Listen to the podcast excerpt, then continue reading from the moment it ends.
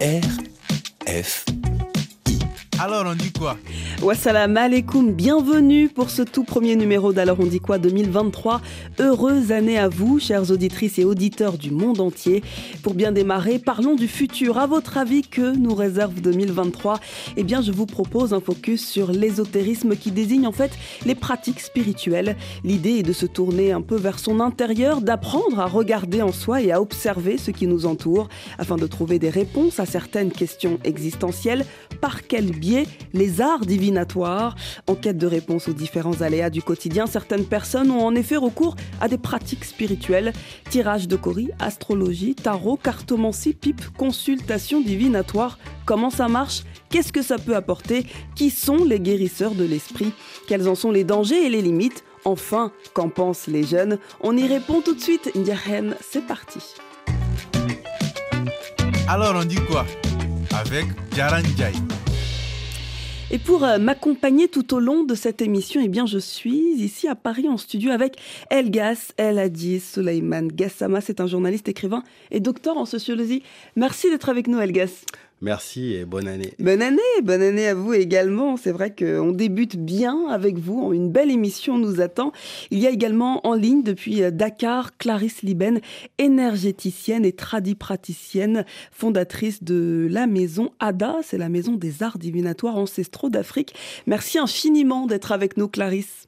Merci pour cette invitation, Gara, et meilleurs vœux pour 2023. Meilleurs vœux euh, également à vous, Clarisse. Et puis, euh, dans quelques instants, nous serons également en ligne euh, par téléphone avec Shana Lies. C'est une astrologue et auteure du podcast Astrolia. Et elle est également auteure de la collection des petits livres astro publiés aux éditions First. C'est dans quelques instants qu'elle nous rejoindra. D'abord, on se tourne vers nos invités. Elga, je me tourne tout de suite vers vous pour vous poser une question simple. On parle d'art divinatoire. Euh, j'en ai parlé un petit peu vaguement dans cette introduction. Que pouvez-vous ajouter à ce sujet? Oh, c'est un sujet très vaste et très intéressant. Et bien sûr, la perspective africaine est toujours intéressante euh, à, évoquer. on a beaucoup parlé récemment, suite à l'accession de Donald Trump aux États-Unis au pouvoir, de la post-vérité. La post-vérité, histoire d'industrie comme ça, des fake news, mm-hmm. avec des enjeux géopolitiques, avec des armées numériques dédiées pour propager comme ça des informations euh, euh, fausses, à but de déstabilisation, aussi à but de conquête politique.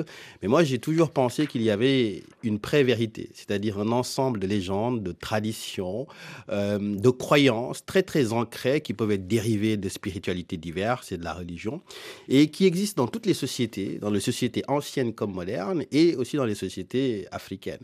Et en faisant ma thèse, c'est vrai que j'ai travaillé sur la question du don, du sacrifice, la question de l'aumône, la question de ce qu'on appelle en Wolof le sarah, mhm ainsi de suite. Et c'est vrai que les arts divinatoires occupent une place importante dans les sociétés africaines. On y recourt volontiers. Ça accompagne le quotidien.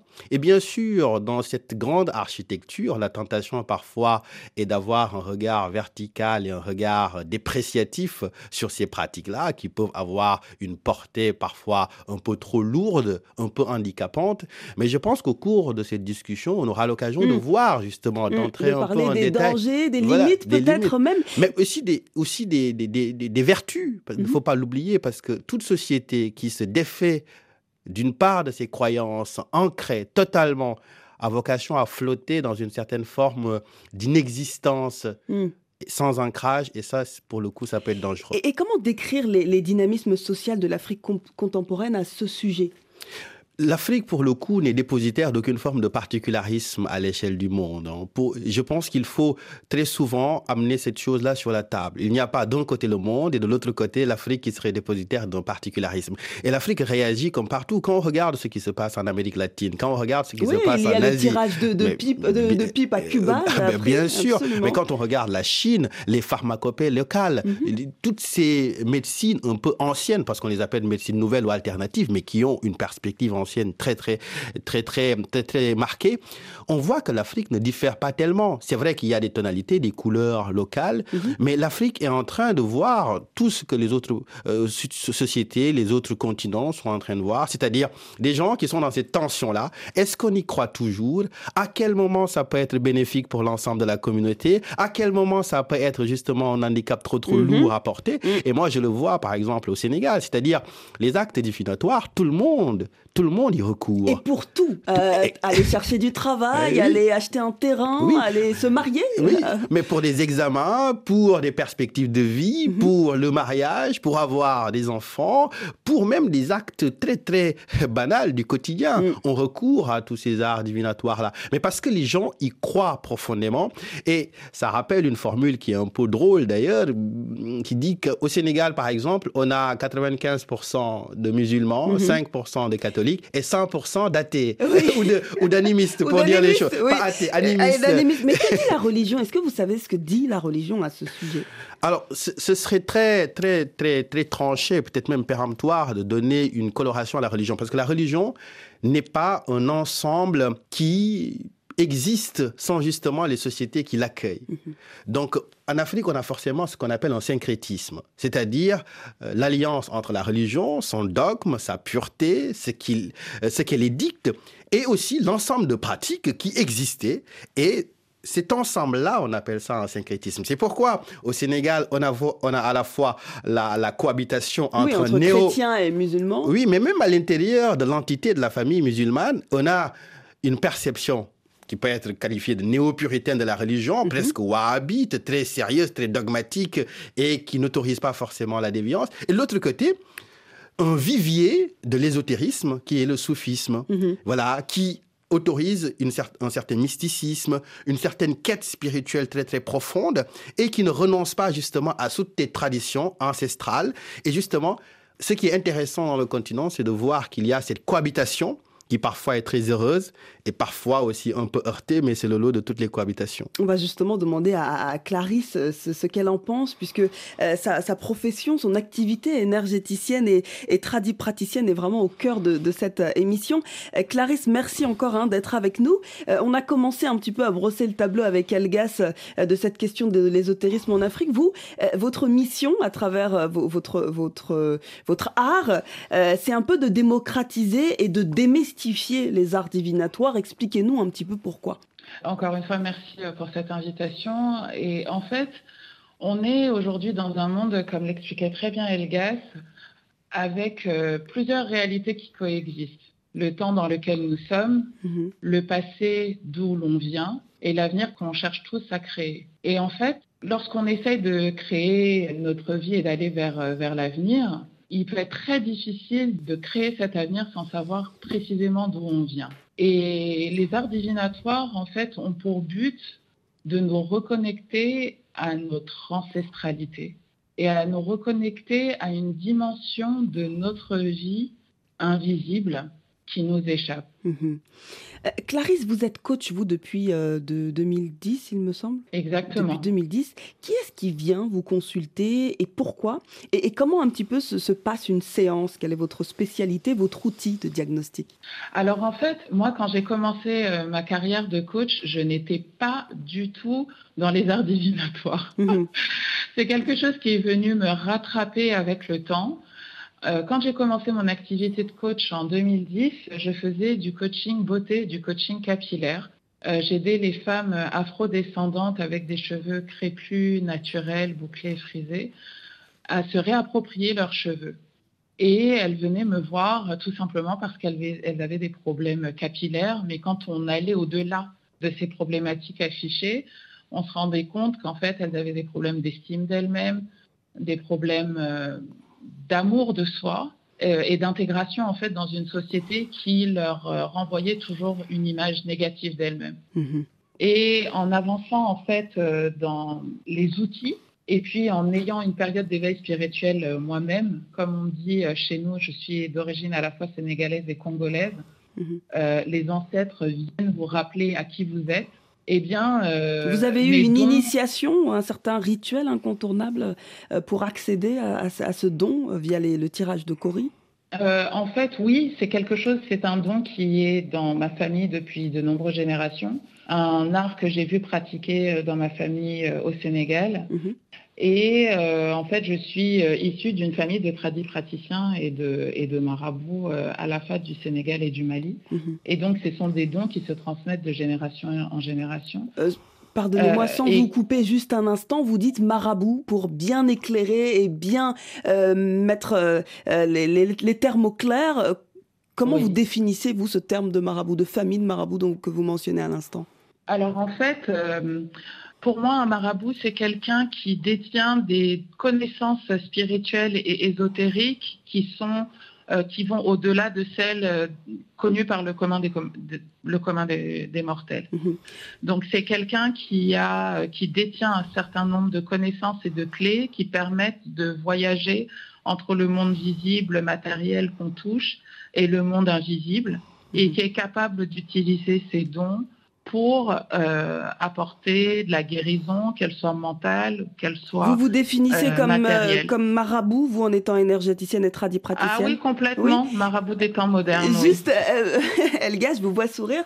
Qu'est-ce qu'il y a à compléter? C'est important cette notion de marabout. Elle est souvent associée à un aspect négatif, ou en tout cas on s'interroge sur les bienfaits ou non de leur acte. Oui, j'ai esquissé un sourire parce que je trouvais que marabout des temps modernes, c'était une très jolie expression. Et c'est vrai que le mot est devenu polysémique. C'est-à-dire, il y a un sens premier et des sens d'usage euh, dans la langue française de manière générale. C'est-à-dire, les noms d'usage, c'est que marabout, c'est une déclinaison. Ça peut être l'héritier d'une famille confrérique mhm. par la dynastie et la filiation. Ça peut être aussi, voilà, un terme très, très connoté, un charlatan. C'est-à-dire, on l'utilise maintenant presque pour tout mhm. et peut-être hélas parfois pour, n'importe quoi euh, au Sénégal mais on a plusieurs types de marabouts même celui qui enseigne le Coran on peut l'appeler aussi Sénégal est un marabout, est un marabout. donc on voit que marabout euh, en fait euh, agrège beaucoup de définitions possibles et beaucoup de sens possibles. Mais on, en parle et on l'évoque, c'est qu'il y a toujours dans l'ésotérisme, dans la croyance même religieuse, une part incompressible d'irrationalité. Mhm. C'est-à-dire, si on veut tout expliquer par le prisme tout simple de la logique rationnelle, pure, de la, de la logique qui résonne en termes philosophiques, oui, on risque d'avoir un regard très très négatif sur ce, sur ce, sur ce genre de pratique-là.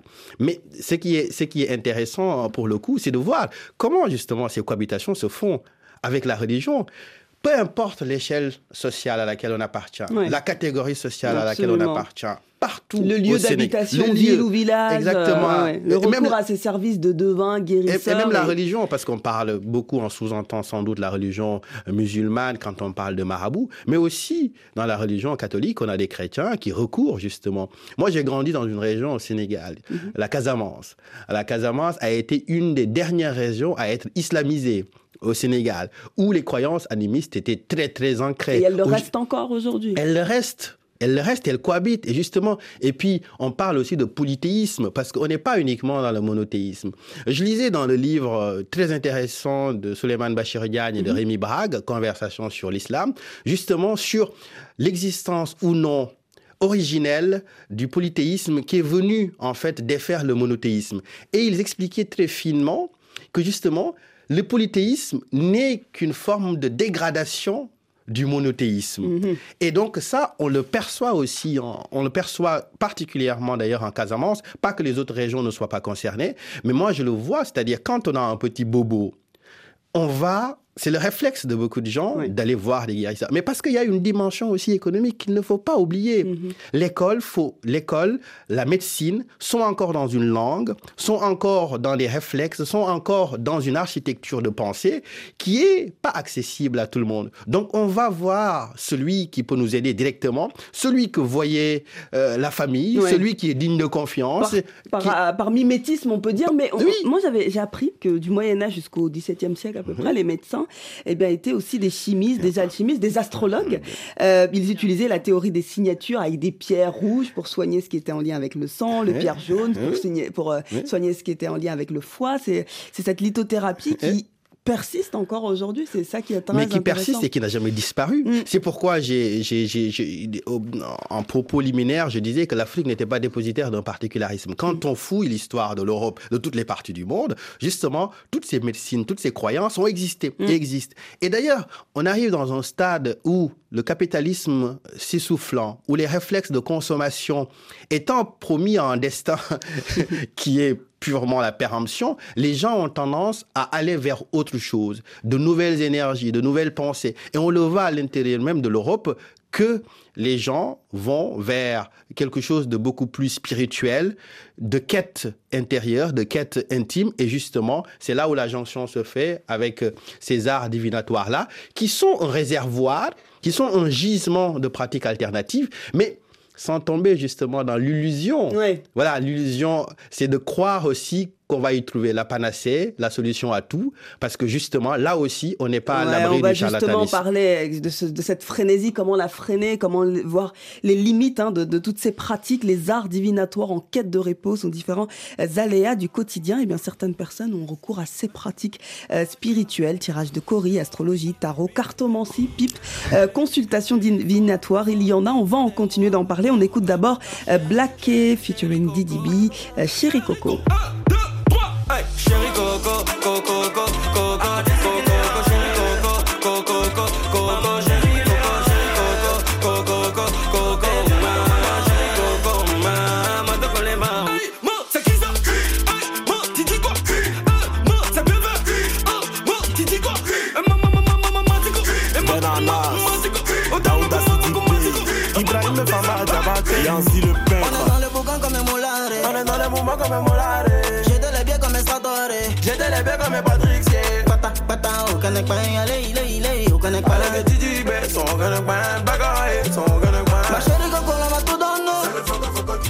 C'est pas n'importe qui qui a la puissance. Oh, c'est comme ça l'argent qui t'a demandé. Une fois gars ici qui vous est ah. c'est quand même que moi vous est Une fois la gars ici qui vous est ah. mon petit c'est pas vous est da da da bi bi le ah l'éléphant fa fa fa le mot. On dit que maman on dit que gogo, on t'a parlé de Didi,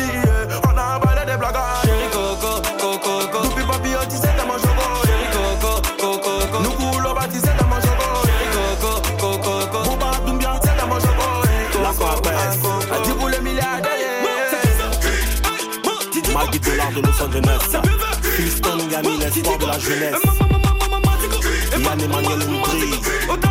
L'épiphane André.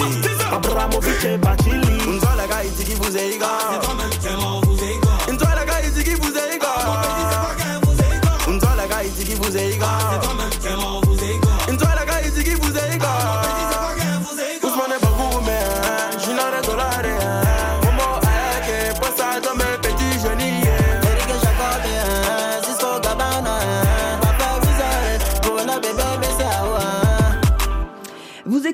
alors On dit quoi qui s'intéresse aujourd'hui aux arts divinatoires. En Côte d'Ivoire, comme dans euh, plusieurs autres pays d'Afrique subsaharienne, de nombreuses superstitions fondent la croyance de nombreuses personnes, croyances traditionnelles, astrologie, art divinatoire africain. Qu'en pense la jeunesse ivoirienne À Abidjan, notre correspondant Yannick Dianou nous en dit plus. Il a tendu son micro à des jeunes vivants dans ce pays. On écoute son reportage.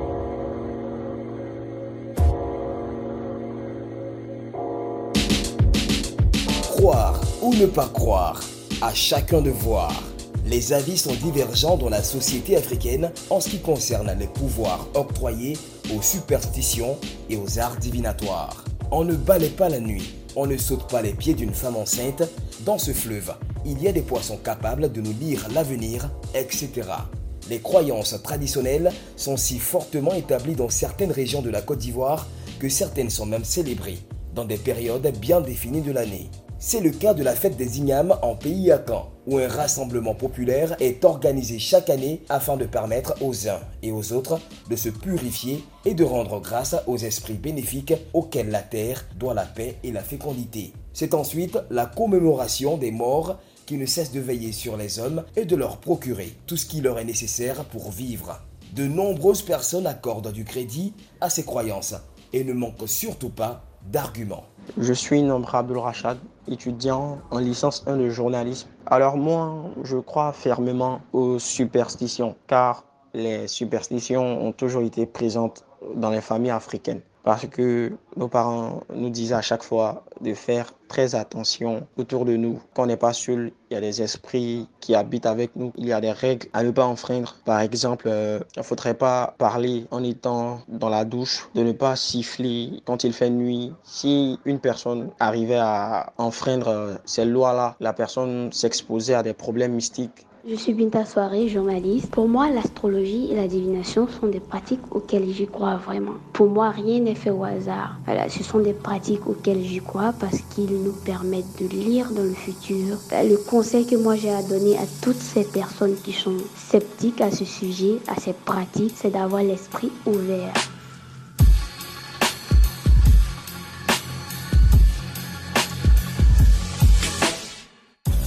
D'un autre côté, plusieurs autres personnes trouvent peu crédibles ces croyances ésotériques. Pour celles-ci, aucune de ces pratiques n'est digne de confiance. Je suis Nicanor Ouedraogo, jeune chrétien, et je pense que la réponse est déjà toute trouvée. Hein. Je ne crois pas en tous ces mythes, euh, en toutes ces, croyances euh, mythiques africaines ou même pas.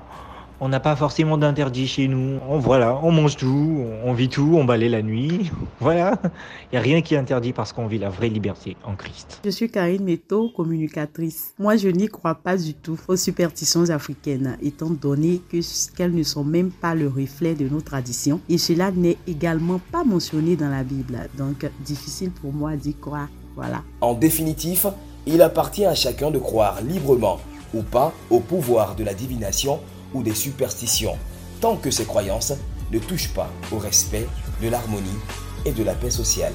Yannick Jaoun, Abidjan pour RFI.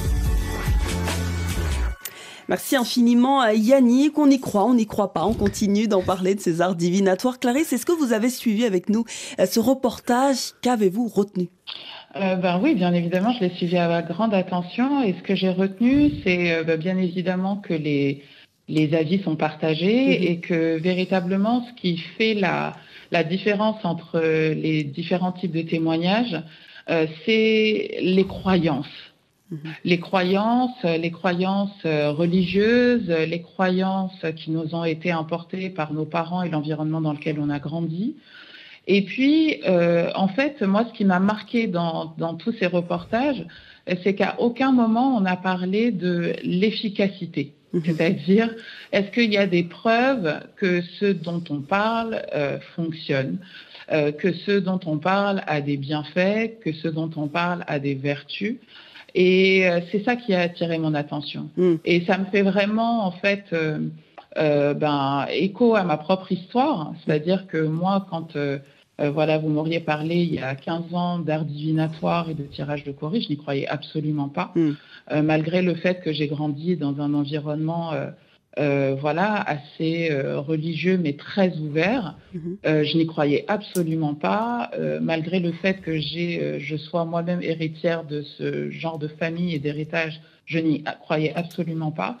Mais c'est en fait lorsque les, les, choses se sont révélées être vraies et matérialisées et que j'ai pu voir en fait. Est-ce que vous avez un exemple à nous euh, partager, Clarisse, concrètement, en quelques mots, parce qu'on va bientôt prendre nos auditeurs? Eh bien, écoutez, je vais vous donner un exemple concret. Euh, en fait, moi, j'ai commencé à avoir des dons par l'intermédiaire de Flash. Donc j'avais des visions dans la journée ou dans la nuit, je faisais des rêves prémonitoires. Mhm. Et euh, une des visions que j'ai eues, c'est qu'une amie euh, qui venait d'accoucher par césarienne euh, était en voiture et avait sa, cicatrice de césarienne qui s'ouvrait.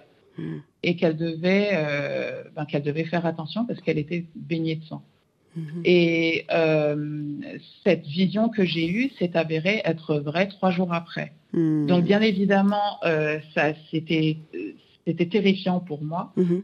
euh, mais ça m'a quand même permis de la prévenir cette amie euh, qui du coup avait prévu un voyage en voiture de 8 heures et qui, qui ne l'a pas fait, Mhm. et qui a pu être prise en charge aux urgences euh, très rapidement Pour accoucher. et ne pas avoir de surinfection de sa de surinfection de sa blessure. Et Clarisse, Donc, vous vous, voyez, ça, parlez, c'est un exemple oui, oui, un bel exemple concret. Vous parlez de vision et de flash. Euh, vous, vous me parlez, Oui. vous, vous m'avez bien expliqué un peu ce que vous faites avec Guérisseuse via le tirage de Cori. Que peuvent prédire les Cori Alors en fait, euh, les coris ne sont pas un outil nécessairement de prédiction. Mhm. Et c'est là-dessus où moi, en fait, j'aimerais vraiment alerter sur euh, les dérives en fait de ce métier. Mhm. C'est que moi, je suis pas là et ce que j'enseigne aux personnes qui viennent apprendre les, a- les, les arts divinatoires dans mon école et chez Maison Ada, Mhm. c'est qu'on n'est pas là pour prédire l'avenir des gens. On est là pour leur dire Mhm. quelle est en fait, euh, quelles sont les énergies qu'ils ont avec eux par le passé.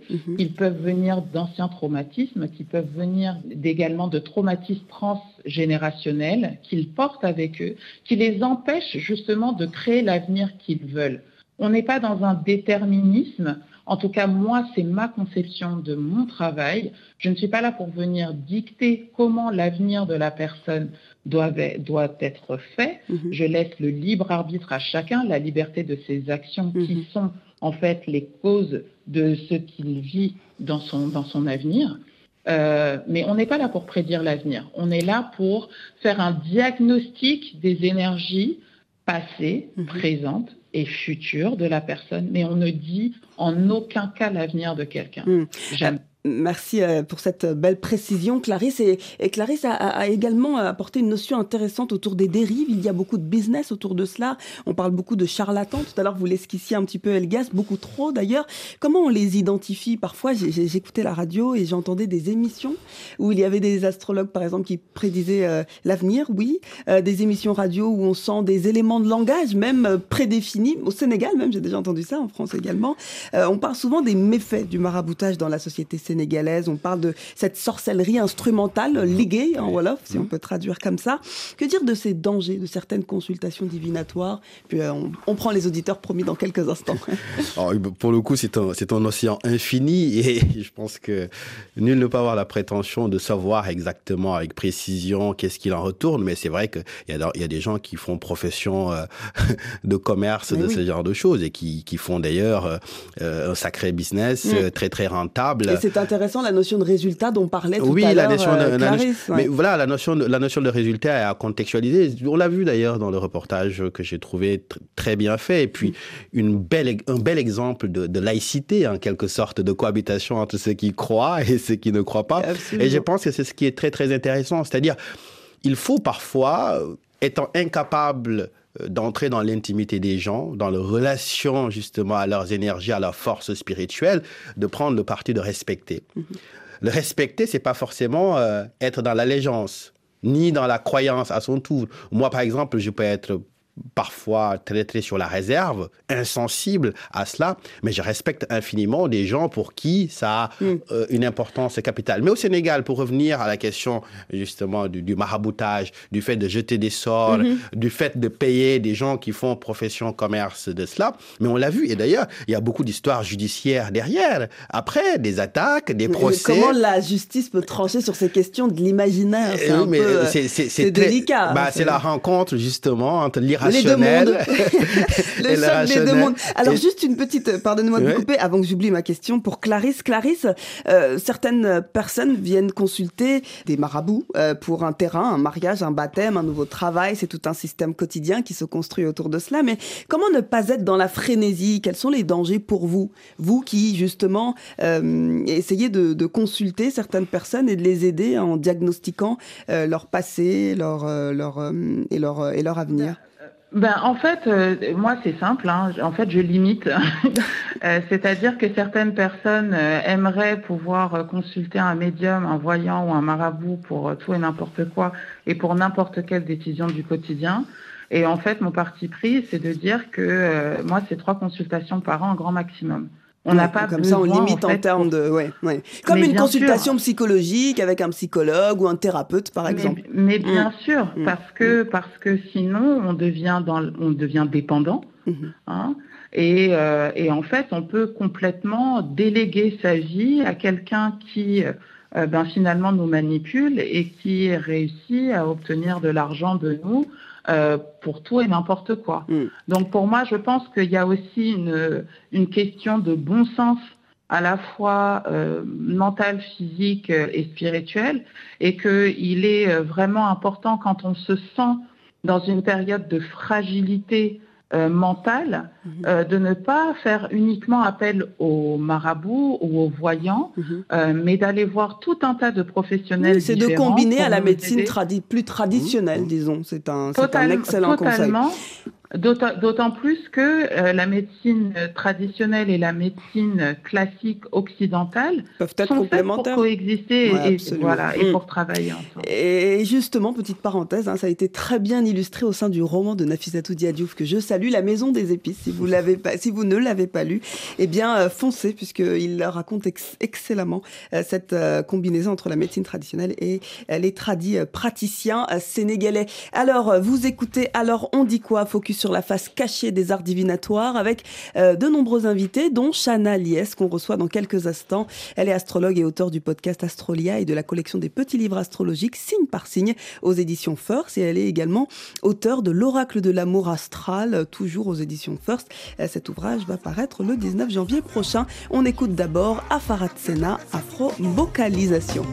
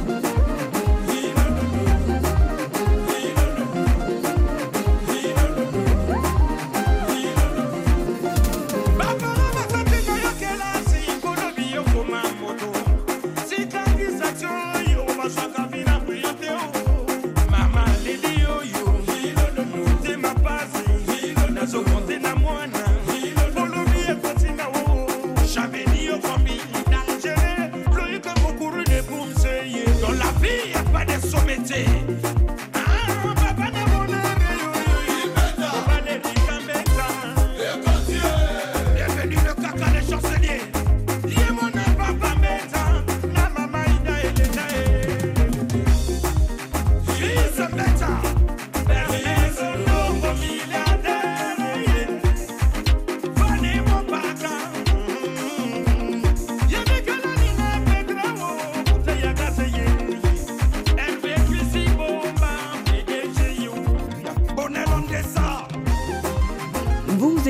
Alors on dit quoi Et nous parlons des arts divinatoires avec euh, nos auditeurs et on commence avec Shana Lies, elle est astrologue et auteur du podcast Astrolia. Euh, Shana, bonjour, merci infiniment d'être avec nous. Bonjour Diara, j'aurais bien voulu être là plus tôt, mais Mercure rétrograde a décidé de me sponsoriser aujourd'hui. Ah, qui est Mercure rétrograde? Dites-nous. Alors, Mercure rétrograde, en fait, ouais, c'est un sacré marronnier astrologue, d'astrologue entre guillemets.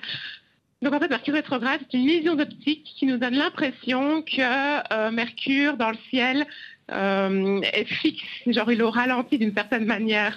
Et comme c'est la planète de la communication, mhm. on part du principe que quand Mercure rétrograde, qui arrive trois fois par an environ, il nous arrive plein de petits problèmes. Bon, mais moi, moi je, je balais ce Mercure rétrograde pour 2023. on commence bien l'année 2023 avec vous, Shana. Vous avez justement euh, scruté le ciel pour dessiner les grandes lignes de chacun des signes du zodiaque sous forme de petits ouvrages publiés aux éditions First. À qui s'adressent euh, ce, ce, ces petits manuels? Il s'adresse vraiment aux personnes qui euh, débutent dans l'astrologie ou qui sont curieuses et qui ne savent pas du tout euh, c'est quoi l'astrologie, à quoi ça sert dans mon quotidien. Mhm. Donc ça leur permet vraiment ici euh, de se dire ah bah tiens, je vais plonger dans l'astrologie via mon signe tout simplement. Donc ce qui leur définit, qui est défini par personnalité à 30% environ. Euh, et ça permet vraiment d'aller plus loin. Hum. Et d'où vous vient, vous, cette passion pour les astres? Pourquoi est-ce important pour vous? Et d'ailleurs, pourquoi devons-nous nous y intéresser? C'est un petit peu ce que vous expliquez dans l'ouvrage.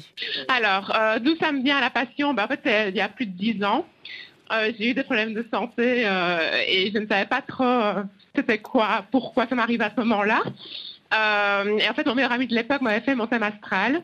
Et c'était assez fou parce que ça m'a permis de creuser plus en profondeur d'où venaient mes problèmes de santé. En fait, c'était visible sur le thème astral. Mhm. Et je me suis dit, comment c'est possible qu'avec juste mon jour, mon heure et mon lieu de naissance, on puisse euh, comprendre d'où viennent mes problèmes de santé et euh, creuser le sujet. Quoi. Mhm. voilà. Jour, heure et, euh, jour, heure et, lieu, de et lieu de naissance, c'est la grande trinité astrale. Non, ça c'est le thème astral. Ça c'est le thème astral, voilà. Bon, moi je suis déjà perdue avec toute cette astrologie. Raison pour laquelle je vais continuer de plonger euh, dans vos petits euh, livres qui décrivent très bien. En tout cas, moi, j'ai trouvé quelques, quelques similitudes avec mes, mon, mon, comportement, mon caractère. Euh, c'était bien drôle quand j'ai vu un petit peu les signes, la carte que vous décrivez pour chaque signe taureau, par exemple. le mode, l'élément, la planète, la maison, les signes opposés, les phrases clés, les couleurs, enfin, toute une carte d'une personnalité. Très intéressant de voir comment c'est euh, élaboré. Et il y a un point important, c'est la roue du zodiaque. Oui, exactement. Pour moi, c'est vraiment ce qui est le plus important. Ça part vraiment de prendre connaissance de qui on est en profondeur, quoi. De se poser. Moi, je trouve vraiment que c'est le moment où on se dit, ah ben, un, instant T, on se demande, OK, où est-ce que je suis dans ma vie? C'est quoi le bilan que j'ai envie de poser là maintenant? Mhm. bah, La carte du ciel, elle permet vraiment de faire ça. Donc, euh, voilà. Et, vous parlez également de, mieux vivre avec son essence. Qu'est-ce qu'une naissance? Essence, bah, E, 2 S, E, N, C, E. Hein. Oui, c'est ça. Donc, vraiment, bah, qui on est profondément, sans masque, en fait, sans étiquette, sans l'étiquette que la société essaye de nous euh, coller au quotidien. Hmm. Astrologue, c'est aujourd'hui votre métier, Chana. Euh, décrivez-nous concrètement ce que vous faites lors d'une consultation avec vos clients. Oui, bah, du coup, première chose que je leur demande, bien évidemment, c'est leur jour, heure et lieu de naissance. Mhm. Et alors, sur base des thématiques qu'ils ont envie d'aborder, des fois, ils sont très vagues. C'est juste vraiment, ah bah, tiens, j'ai envie de parler de l'amour aujourd'hui ou du travail. Euh, j'ai peut-être à faire une reconversion professionnelle ou autre. Euh, bah, en fait, je vais vraiment les accompagner, les guider, en fait, sur base de leur énergie, de base, sur base de ce qui se passe avec leur euh, thème astral. Mhm. Euh, je vais les guider dans une direction ou une autre. Euh, donc euh, voilà. Hmm. Et on entend souvent les astres inclinent mais n'incitent pas. que se cache finalement derrière cette règle d'or de l'astrologie? Bah, en fait, simplement, comme j'ai dit, en fait, ça accompagne, ça guide, c'est pas fataliste, c'est pas en mode, ah ben, tiens, tu as tourne en maison 7, tu te marieras pas. C'est pas comme ça que ça se passe, même mhm. si beaucoup pensent que, bah, ils vont lire leur horoscope et genre, ça va se passer comme ça, c'est pas du tout dans ce sens-là. Mhm. C'est plutôt dans le sens où ça donne une lecture différente de ce qu'on a l'habitude d'avoir sur soi. Ça permet de prendre le recul nécessaire, en fait, pour comprendre un petit peu pourquoi est-ce qu'on vit ces énergies-là, pourquoi est-ce qu'on vit ces événements-là, mettre des mots, en fait, comme j'aime bien le dire sur les mhm. mots euh, et d'avancer en fait en, en, creusant la réflexion, en allant plus loin, en allant voir là où ça paraît obscur. C'est sûr que l'astrologie, moi, me paraît comme une lampe de, une lampe de poche qu'on va utiliser pour éliminer euh, des choses qui nous paraissent sombres en fait. Hmm. On parlait tout à l'heure avec Clarisse et Elgast de, certaines limites euh, parce que certaines personnes ont, une tendance à être un peu euh, dans l'excès de ces consultations. que dire à toutes ces personnes qui sont sceptiques de cet art divinatoire, de ces consultations? Moi je ne dis rien aux personnes qui sont sceptiques. Hein. Moi, je suis vraiment en mode, je laisse vraiment vivre les gens. Et en fait, c'est vrai qu'à chaque fois, ça étonne tout le monde. Et moi, je vais jamais dire, ah bah, vous êtes sceptique. En fait, il y a ça, ça, ça, ça comme raison pour lesquelles vous devriez vous intéresser à l'astrologie. Non, moi, je laisse venir les gens, en fait, parce qu'à un moment donné, ça se pose à soi. Comme moi-même, je l'ai dit, en fait, je suis venue à l'astrologie parce que j'avais vraiment eu besoin dans ma vie à un moment clé. Et en fait, euh, c'est souvent comme ça que ça se passe dans le développement personnel. On peut pas forcer le développement personnel. Si quelqu'un a envie de s'intéresser à quelque chose qui l'intéresse, à quelque chose qui, le, qui attise sa curiosité, bah, il ou elle va aller vers ça. Euh, mais en fait, il n'y a pas vraiment de choses à dire aux sceptiques. Quoi. On mhm. aime ou on n'aime pas. C'est comme par exemple moi, j'adore le yoga, j'adore la musculation, j'aime pas le foot. Bah, on va pas voilà. me convaincre de faire euh, du foot alors que j'aime bien faire du yoga. Ouais. Euh, Shana, un dernier mot sur l'oracle de l'amour astral. vous combinez en fait la question de, de, de l'amour et de l'astrologie dans cet ouvrage qui va paraître le 19 janvier prochain. C'est pas la première fois que je fais ça. Oui, mhm. c'est la première fois que je fais ça. Mon premier livre, en fait, était dédié vraiment euh, à la compréhension des relations euh, via l'astrologie. Mhm. C'est vraiment, entre guillemets, euh, mon, mon truc à moi. J'ai envie de dire ma spécialisation en tant qu'astrologue, c'est les relations interpersonnelles. Alors, en fait, ça permet justement, souvent comme dans un conflit avec quelqu'un ou autre, en fait, de prendre le recul nécessaire et d'analyser la situation sous un autre angle. Et donc, ici, l'oracle de l'amour astral va vraiment aider les personnes qui posent une question et tout à avoir une petite guidance et à plonger un peu plus en elles pour voir que finalement, bah, le problème qu'elles ont avec l'autre, des fois, c'est un miroir de soi et de ses problématiques. Merci infiniment pour toutes ces précisions, euh, Shana. Euh, je rappelle que vous êtes astrologue et auteur du podcast Astrolia et de la collection des petits livres astrologiques signe par signe aux éditions First et qu'un ouvrage, L'oracle de l'amour astral, est attendu le 19 janvier, toujours aux éditions First. Merci infiniment. Euh, Shana, on continue avec les auditeurs. Nous parlons d'art divinatoire. On prend l'avis de Paterne qui est en Côte d'Ivoire. Paterne, bonjour. Bonjour. Merci. bonjour à tous les auditeurs. Merci infiniment d'être avec nous. Paterne, dites-nous, vous, ce que vous pensez de l'art divinatoire africain. Qu'en est-il en Côte d'Ivoire? Est-ce que c'est répandu ou pas? L'art divinatoire est effectivement répandu en Côte d'Ivoire et les gens le, pratiquent pour, beaucoup de raisons. Voilà, dans, l'amour comme euh, dans la réussite matérielle, mhm. comme spirituelle. Il y, a, plusieurs raisons qui poussent les gens à le pratiquer. Et pour euh, auprès de qui vont-elles? Tout à l'heure, on était en ligne avec euh, une astrologue. Euh, j'ai en ligne avec nous une énergéticienne et tradipraticienne Clarisse. Vous, pour quelle, vers qui se tournent ces personnes qui utilisent l'art divinatoire africain? Contrairement, contrairement à, l'Europe, en, Côte d'Ivoire, les gens ne vont pas beaucoup vers les astrologues, mais mm. plutôt vers des des, marabouts, des mm. féticheurs. Des tradis praticiens. Mhm. Voilà, tradis praticiens et tout. Est-ce que vous avez déjà, euh, vous, consulté ces personnes euh, paternes? Euh, non, moi, pas, moi, je suis chrétien. Moi, pas, pas moi particulièrement, mais j'ai une anecdote dessus. Oui. J'étais en, troisième et la première année, ça n'avait pas marché. Et ma, j'ai une grande tante. Comment ça, ça n'a pas marché? Vous avez redoublé? Ouais, j'ai ah. redoublé. Mhm. Et il y, a une, il y, a une, grande tante qui, qui est venue. Euh, ma maman était désespérée, tout ça. Mm euh, C'était ma soeur et moi qui avons échoué mhm. euh, la première année. Donc, euh, elle voulait nous aider. Et elle a proposé qu'on fasse un rituel avec des stylos. Mhm. Et que après ce rituel-là, elle pense que notre carrière scolaire allait, allait décoller et tout. On serait les meilleurs de, nos, de notre promotion et tout. Mhm. Euh, maman est venue nous faire part de ça, mais on n'en a, on a pas, on n'a pas suivi ce chemin. Mhm. Voilà. Et vous avez passé la classe euh, supérieure? Oui, l'année qui j'ai réussi effectivement et je suis allé au lycée. Mhm. Donc pas besoin de, de tout cela pour vous? Oui, moi particulièrement, je suis, je suis chrétien, donc... Euh, et, cette notion de christianisme est importante? Pourquoi? Ça fait deux fois que vous nous le dites, je suis chrétien. Les chrétiens ne font pas ça, n'ont pas recours à ça et s'interdit euh, bon, le christianisme est basé sur certaines, sur certaines dogmes et règles et tout. Mhm. Et donc, euh, dans le christianisme, on croit en Dieu. On croit en Dieu pour tout. Pour tout ce qui est, il y a comme euh, Dieu est au contrôle et personne d'autre. Voilà, mm. voilà. Donc, on n'a pas accès à, à, à on n'a pas le droit de, consulter d'autres trucs. Ça serait de l'idolâtrie. Hmm. Merci infiniment, Paterne, pour ce euh, témoignage. On arrive bientôt à la fin de cette émission. Euh, Clarisse, vous êtes toujours en ligne avec nous, hein, fondatrice de la maison ADA, la maison des arts divinatoires ancestraux d'Afrique. Vous êtes également énergéticienne et tradipraticienne euh, d'origine congo-sénégalaise. Clarisse, vous avez pour mission, en tout cas vous vous êtes donné pour mission de vulgariser un peu ces arts divinatoires, de leur rendre leur lettre de noblesse on arrive à la fin de cette émission. On a entendu l'avis de certains auditeurs dans le reportage, là, notamment avec euh, Paterne. Qu'est-ce qu'il est important de retenir selon vous?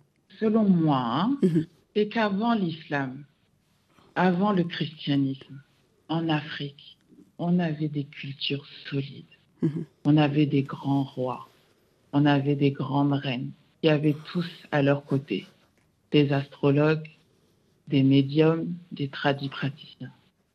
Et je pense qu'il est grand temps aujourd'hui pour les Africains, à travers le monde, de se ressaisir de leur spiritualité. Parce que sans ces piliers-là, sans cet ancrage-là dans nos croyances qui nous appartiennent, mhm. qui n'appartiennent pas à d'autres peuples que nous, mais qui nous appartiennent à nous, qui sont celles et ceux dans lesquels nos ancêtres ont évolué et dans lesquels nous avons été conçus, nous ne pourrons pas aller loin. Mhm. C'est ça avec ça. C'est avec ça que je veux conclure cette émission.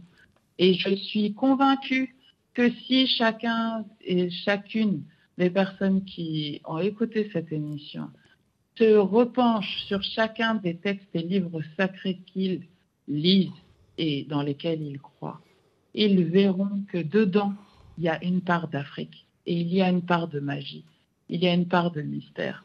Et bien évidemment, il y a du divin dans tout et de l'énergie dans tout. Tout est énergie, ne l'oublions pas. Merci infiniment Clarisse Elgas. Clarisse nous a rappelé euh, comment il est important de, protéger cette science, cet art africain important euh, en Afrique, mais, ailleurs, on l'a dit euh, tout au long de, l'émission. comment pourrait-on aborder la, la, suite de, cette, de cet art? Comment l'aborder dans ce contexte en 2023 J'ai failli dire 2022. Oui, toute science et tout art a besoin d'être confronté, a besoin d'être confronté au réel pour justement en mesurer à la fois la pertinence et la solidité. Donc il ne faut pas prendre toutes les sciences pour argent comptant. Mhm. Il faut justement toujours ne pas les disqualifier, ne pas les réfuter d'office, mais toujours aller farfourer et là-dedans pour essayer de voir justement qu'est-ce qu'on peut en dire, qu'est-ce qu'une logique à la fois rationnelle et irrationnelle peut avoir comme regard là-dessus. Donc moi je serais beaucoup plus prudent voilà, je pense que euh, ce qu'on a entendu, c'est que il y a toujours des moments et des événements de la vie, peut-être mhm. une maladie, une réorientation, quelques problèmes qui euh, font justement basculer des destins euh, dans ces arts divinatoires-là. Mhm. Je pense que c'est quelque chose qui est revenu dans l'émission et je pense que c'est quelque chose d'important à explorer. Euh, de toute manière, moi, j'ai pas de regard dépréciatif sur les arts divinatoires. Je les constate, je les regarde. Si les gens qui recourent y trouvent une satisfaction, je pense que c'est quelque chose de très, très bien. Mais une société entière repose sur des piliers très, très divers, des piliers qui relèvent de la foi, d'une des spiritualités diverses, mais aussi de la rationalité pure et simple des gens qui ont envie que leurs problèmes quotidiens soient réglés. Et je pense que quand on parle de continent africain, mhm. c'est surtout de ces problèmes-là dont il faut parler, parce que ce sont ces problèmes-là qui sont peut-être la mère de tous les autres problèmes que l'on connaît et qui engendrent la problématique d'ordre beaucoup plus général. Et ce qui est intéressant, c'est que notre émission est dédiée à la jeunesse. On a eu de nombreux jeunes qui ont souhaité participer, qui nous ont interpellés sur cette, euh, sur cette question des arts divinatoires. C'est que ça intéresse toujours euh, la nouvelle génération. Mais bien sûr, et puis la nouvelle génération, vous faites très bien de le dire, et qu'on soit écouté par les jeunes, c'est très très important. Il y a près de 50% de la population qui a moins, de 25 ans ou moins de 20 ans. Mhm. Donc c'est important. Et puis on a entendu des avis tranchés, mhm. des avis tranchés qui n'étaient pas dans la convergence pour montrer justement qu'il y a déjà des énergies qui sont dans la contradiction, dans une certaine forme de démocratie en fait des conceptions et des croyances. Mhm. Et je pense que ça, c'est très intéressant. C'est sans doute la plus belle nouvelle que l'on peut voir. Une jeunesse qui a la capacité, la lucidité de regarder frontalement ces questions-là et de ne pas se laisser enfermer dans des dogmatismes. Et d'allier tradition et modernité. qui n'ont jamais été en conflit. Mhm. parfois, hein, on pourra ouvrir le débat parfois. Elgas, merci infiniment d'avoir été avec nous. Elle a dit Souleyman Gassama, journaliste, écrivain et docteur en sociologie. Euh, toujours un plaisir de vous euh, recevoir donc, euh, et de nous avoir éclairé hein, sur, ces, sur cette question de l'art divinatoire africain. Merci Yara. Merci infiniment à vous également euh, Clarisse. Euh, Clarisse, vous vous êtes euh, énergéticienne et tradipraticienne, fondatrice également de la maison ADA, la maison des arts divinatoires ancestraux d'Afrique à Dakar au Sénégal. Merci à vous Clarisse et bonjour à tous nos auditeurs bien entendu. Sali, à Sali. À Sali, ah vous êtes à Sali, autant pour moi. Bon c'est encore mieux, c'est encore mieux. Je, je, dédie cette, cette, cette émission à toutes les personnes qui s'y trouvent. Allez, pour vous. Merci. Et c'est la fin de cette émission. Merci infiniment d'avoir suivi Alors on dit quoi pour ces euh, premiers numéros de l'année? Merci bien entendu à toute l'équipe. Euh, Guillaume, Robin, Beverly, euh, Daba et Ablai Gay, Ubnon Hagongol. À très vite sur RFI. Merci.